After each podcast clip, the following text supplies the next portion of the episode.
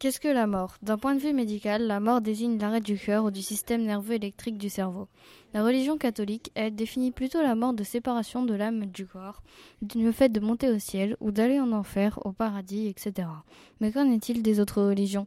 Quel est le point de vue des autres pays sur la mort Que pensait-on de la mort au siècle des Lumières, au Moyen Âge ou à l'Antiquité? Sous quelle forme la, la retrouve-t-on dans les livres, la poésie la mort peut faire peur, paraître comme un sujet tabou, mais en vérité la mort ne se résume qu'à la fin de la vie, la fin inévitable de l'homme. Nous développerons ce sujet dans les prochaines semaines.